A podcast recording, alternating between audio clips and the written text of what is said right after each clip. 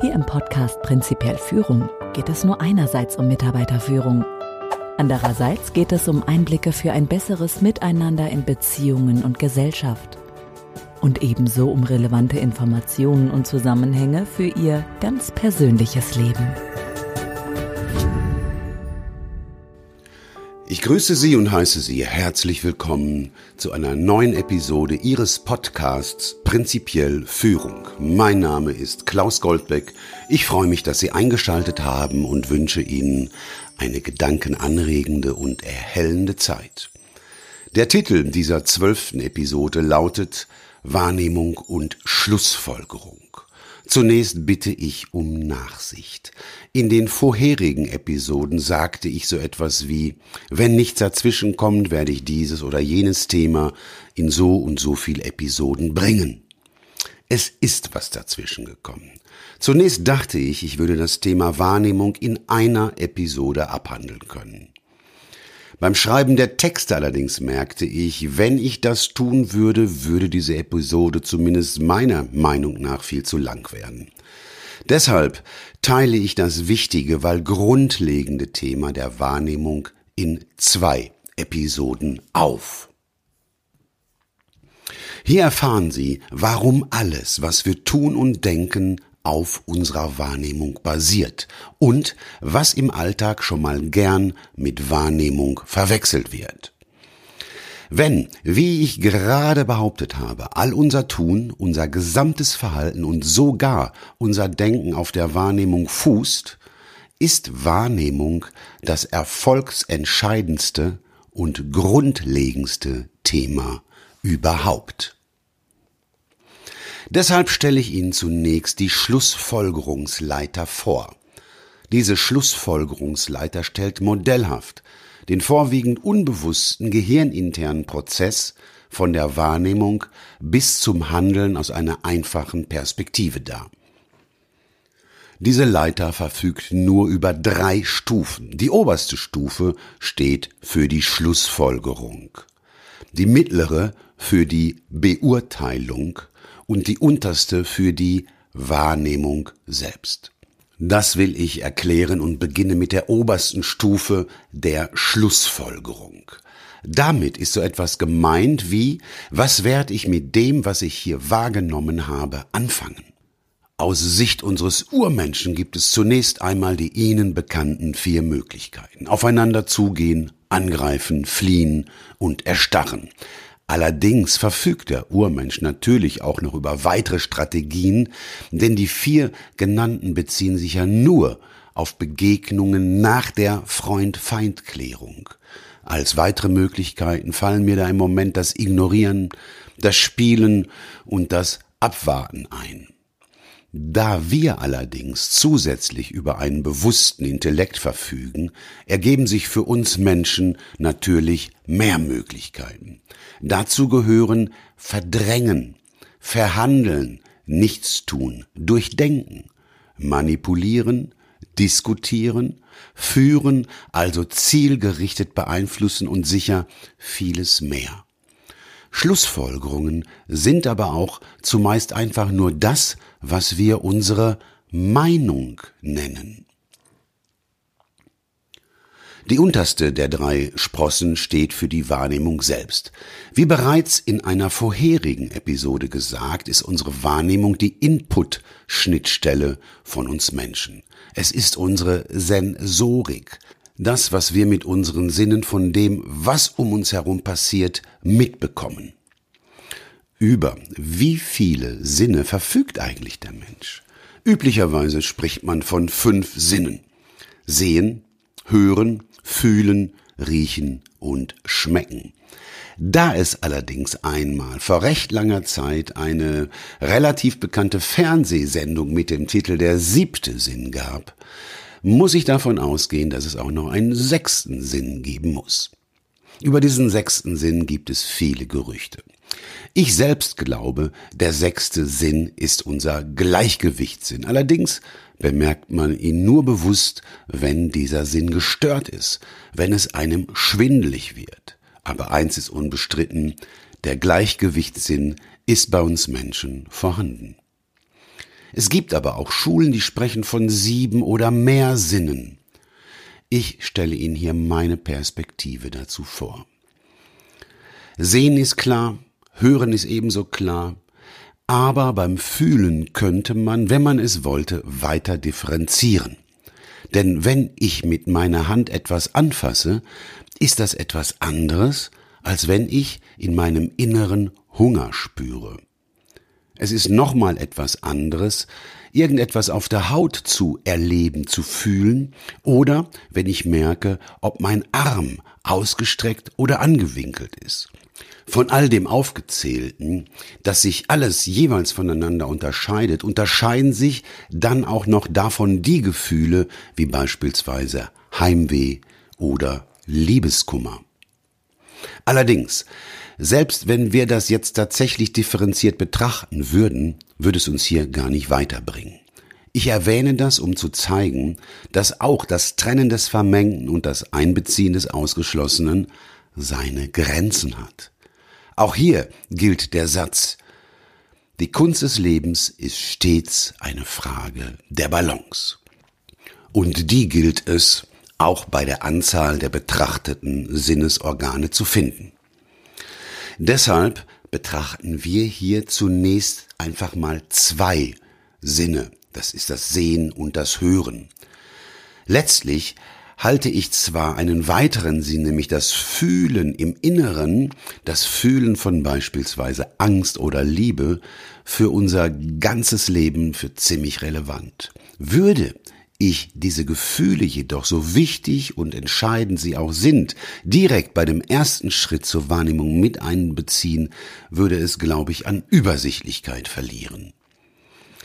Da unsere Gefühle mehr sind und zu mehr dienen, als zumeist angenommen wird, werde ich sie separat beim Thema der neuronale Vierschritt behandeln. Nochmal die Stufen der Schlussfolgerungsleiter. Die unterste steht für das, was wir mitbekommen, was unsere Sinnesorgane an das Gehirn weiterleiten.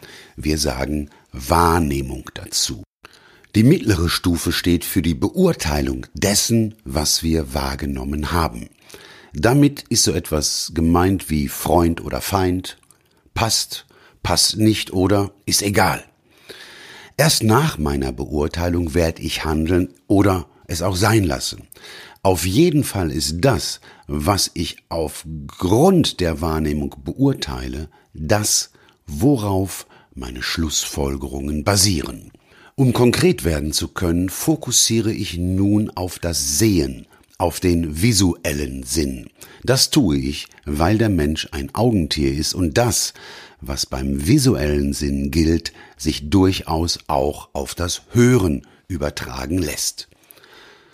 Zum Einstieg lade ich Sie mal wieder zu einem inneren Film ein. Heute spielt er in einem Seminarraum mit neun Teilnehmerinnen und Teilnehmern und mit mir als Trainer.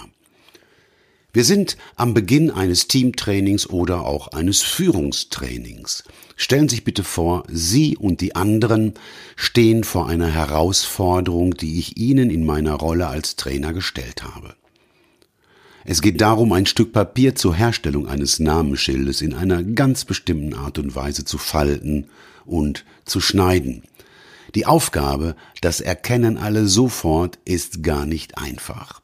Sie kann von jedem allein, von allen gemeinsam oder auch in einer Mischform aus beiden Vorgehensweisen gelöst werden. Nach rund 10 bis 15 Minuten ist die Aufgabe erledigt. Nun frage ich in die Runde, was haben Sie während dieser Aktion wahrgenommen? Sie selbst äußern sich zunächst nicht, sondern hören erstmal, was die anderen zu sagen haben. Eine Kollegin sagt beispielsweise, das sah zunächst unlösbar aus. Ein anderer sagt, das war auch gar nicht so einfach. Eine weitere, das war Teamarbeit. Und nun kommen Sie ins Spiel. Weil Sie die gemeinsame Aktion als alles andere als denn als Teamarbeit interpretiert haben, sagen Sie, das war keine Teamarbeit.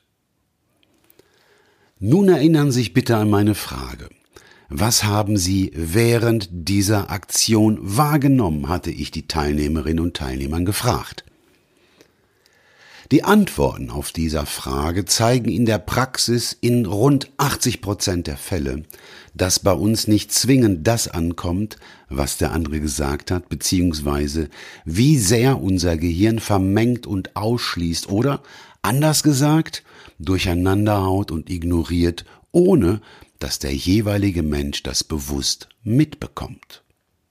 Nebenbei bemerkt, das geht mir ganz genauso wie Ihnen und allen anderen auch. Der kleine Unterschied in solchen Seminarsituationen mag vielleicht der sein, dass ich da ebenso wie hier beim Podcast ähm, relativ bewusst und gut vorbereitet an die Sache gehe die natürlich für Sie und auch für die Teilnehmer zum einen überraschend kommt, ihr Bewusstsein zum anderen von einer ungewohnten neuen Situation mit viel zu vielen Informationen überflutet.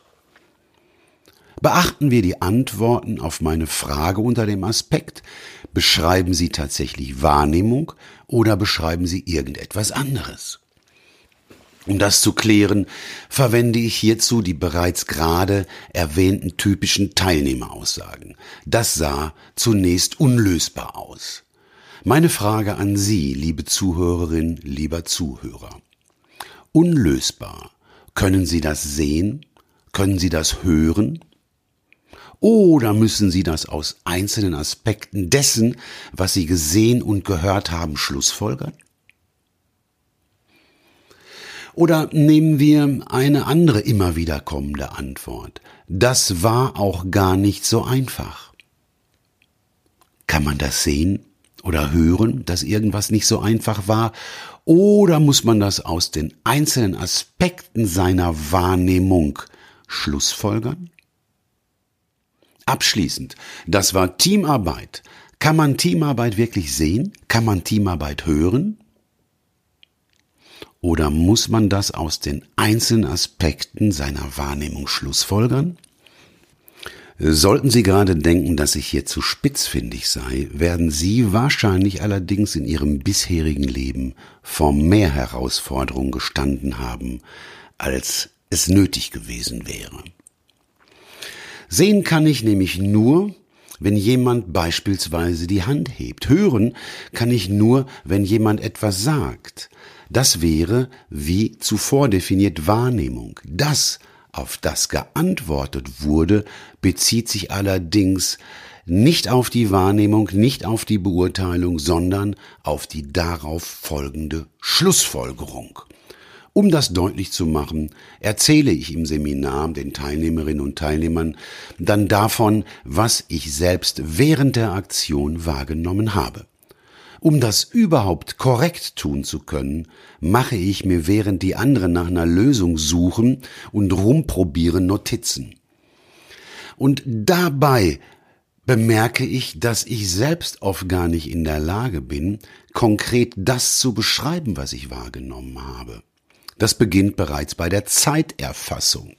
Ich trage eine mechanische analoge Armbanduhr, also so ein altertümliches Modell mit echten Zeigern. Wenn ich sage, ich habe gesehen, es war zu Beginn der Aktion 9 Uhr 23, Natürlich schließe ich sofort an, dass ich das in Wirklichkeit habe gar nicht sehen, gar nicht wahrnehmen können.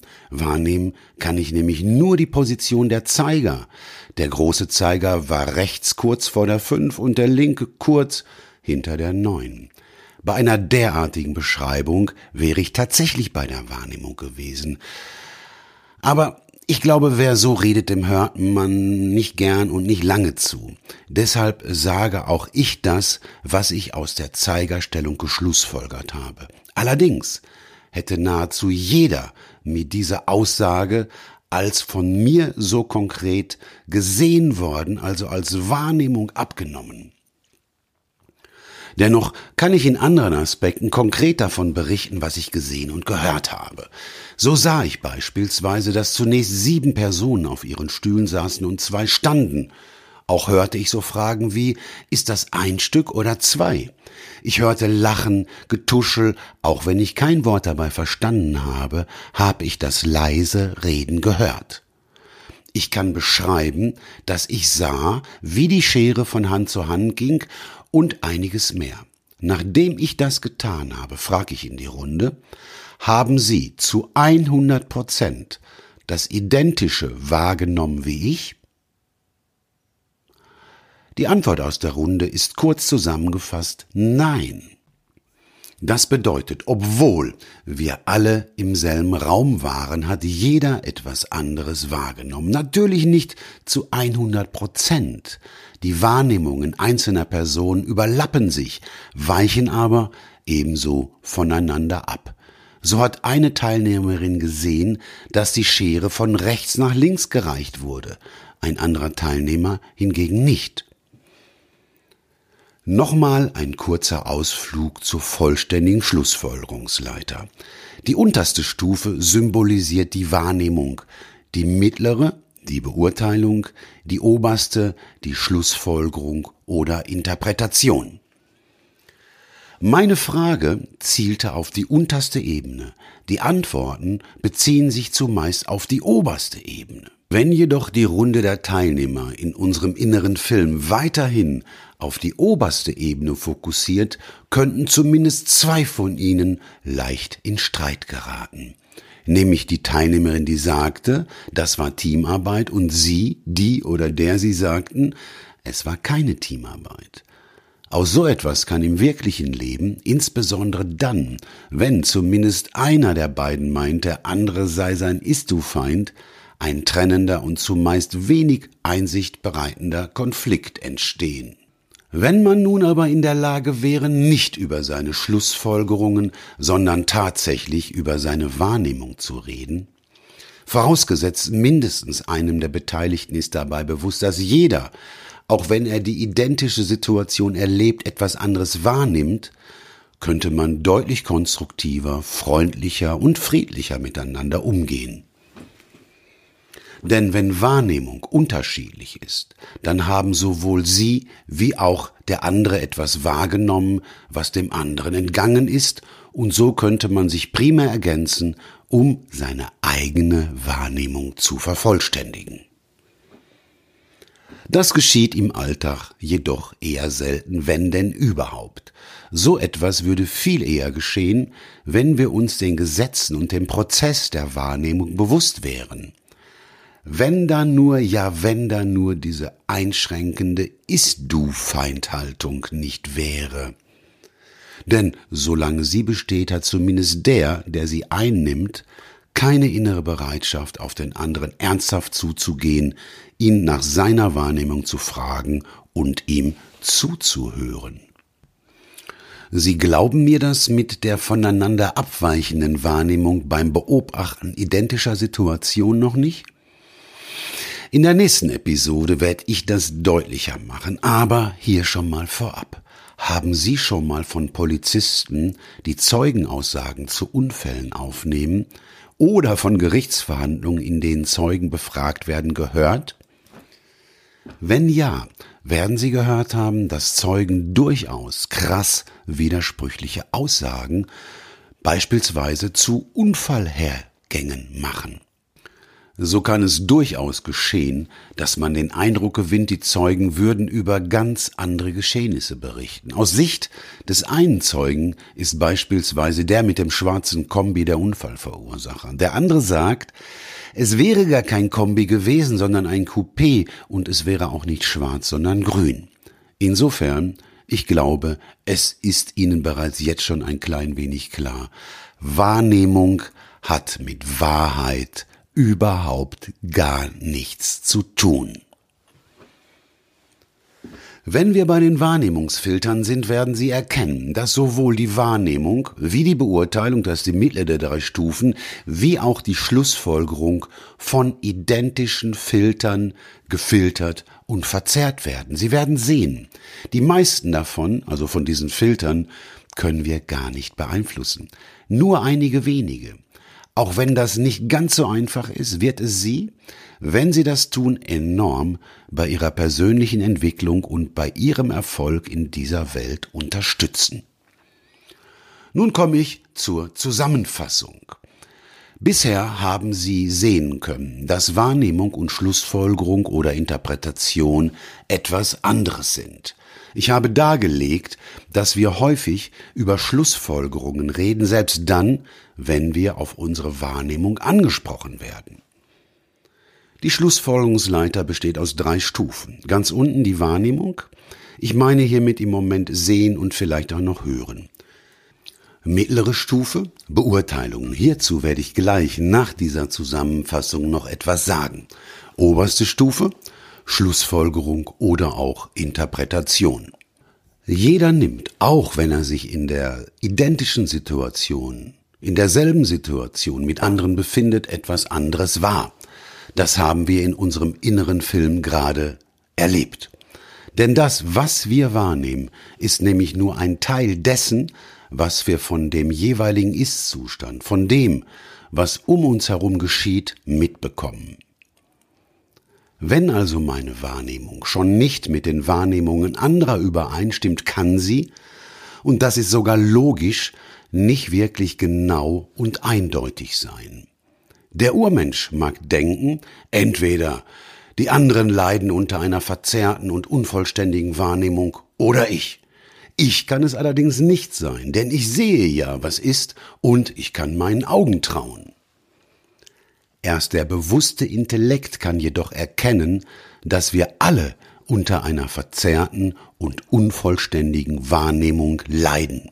Daran ist niemand schuld. Das hat die Evolution so eingerichtet, das werden wir in der nächsten Episode noch sehen.